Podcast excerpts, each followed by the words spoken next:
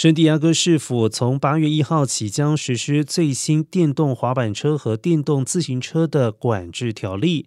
除了对滑板车进行总量控管之外，民众如果未将租用滑板车停放在指定区域，将有可能面临罚款。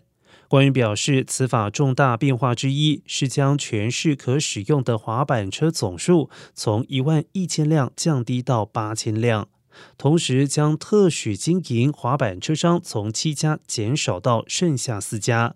目前获得营运许可的四家滑板车公司分别为 Bird、Nine、Link 以及 Spin。